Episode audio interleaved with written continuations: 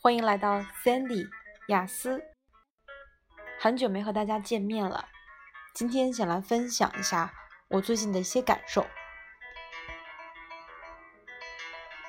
二零二零年，稀里糊涂、担惊受怕、胡思乱想、限制行动的，也突然过了一年的六分之一了。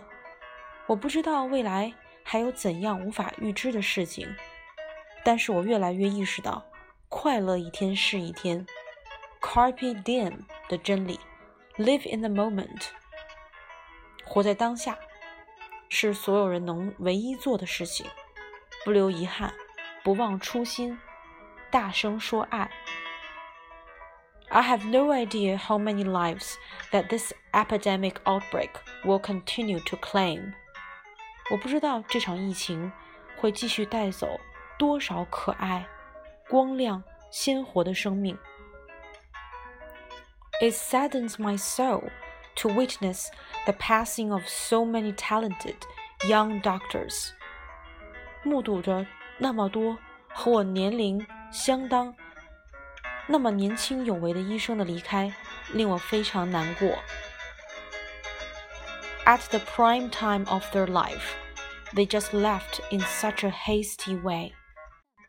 在他们最好的年华里，却留下匆匆离去的背影。It breaks my heart to see how hard they are fighting for this nation, and how much they want to believe that this war will end soon, so they can go back to hug their children and families back at home.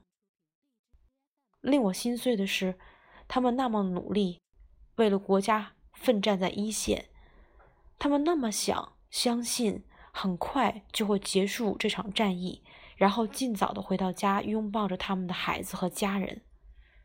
Sometimes we're just so powerless, just powerless little creatures roaming in a vast universe, taking up roles as mothers and fathers, sons and daughters, as well as social roles as teachers, as policemen, Doctors.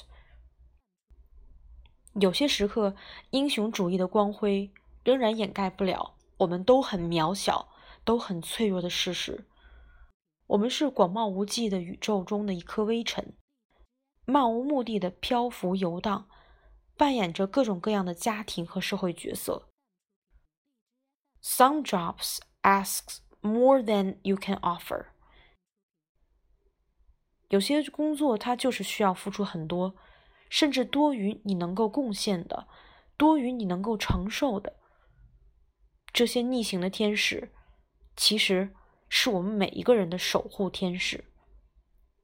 Pray for the lost ones; they are forever loved and respected deeply.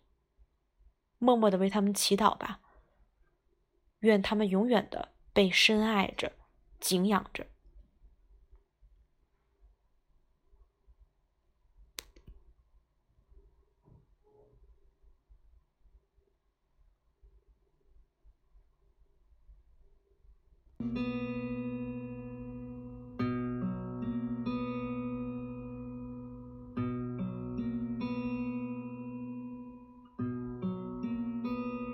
Some say love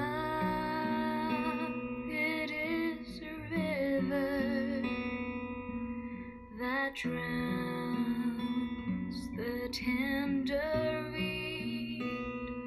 Some say love it is a razor that leaves your soul to some say love it is a hunger and endless aching need.